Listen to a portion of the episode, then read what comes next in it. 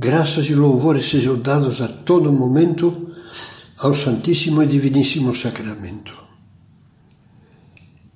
Sexto dia da novena breve de preparação para Corpus Christi. Frutos da comunhão frequente. São José Maria nos diz: se formos renovados pela recepção do corpo de Cristo, deveremos manifestá-lo com obras. Que os nossos pensamentos sejam sinceros, de paz, de entrega, de serviço. Que as nossas palavras sejam verdadeiras, claras, oportunas. Que saibam consolar e ajudar. Que saibam, sobretudo, levar aos outros a luz de Deus. Para apreciarmos e amarmos a Sagrada Eucaristia, diz São José Maria, temos de percorrer o caminho de Jesus. Esse caminho resume-se numa única palavra: amar. Amar é ter o coração grande, sentir as preocupações dos que estão ao nosso lado, saber perdoar e compreender, sacrificar-se com Jesus Cristo por todas as almas.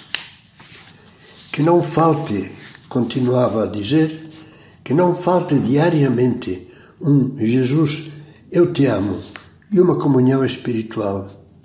Ao menos, como desagravo por todas as profanações e sacrilégios que ele, Jesus, sofre por estar conosco. Oração. Na terceira oração eucarística da missa, o celebrante diz: concedei que, alimentando-nos com o corpo e o sangue do vosso Filho, sejamos repletos do Espírito Santo e nos tornemos em Cristo um só corpo e um só Espírito. Quando comungamos de alma limpa e cheios de fé, esta oração se torna realidade. Jesus, concede-nos a fé ardente que vemos em Santo Efrem, o sírio, aquele diácono do século IV, que dizia: Jesus chamou ao pão seu corpo vivo, encheu-o de, si, encheu de si próprio e do seu espírito. E aquele que o come com fé, come fogo e espírito. Tomai e comei-o todos. Comei e com ele comei o Espírito Santo. Quem o come viverá eternamente.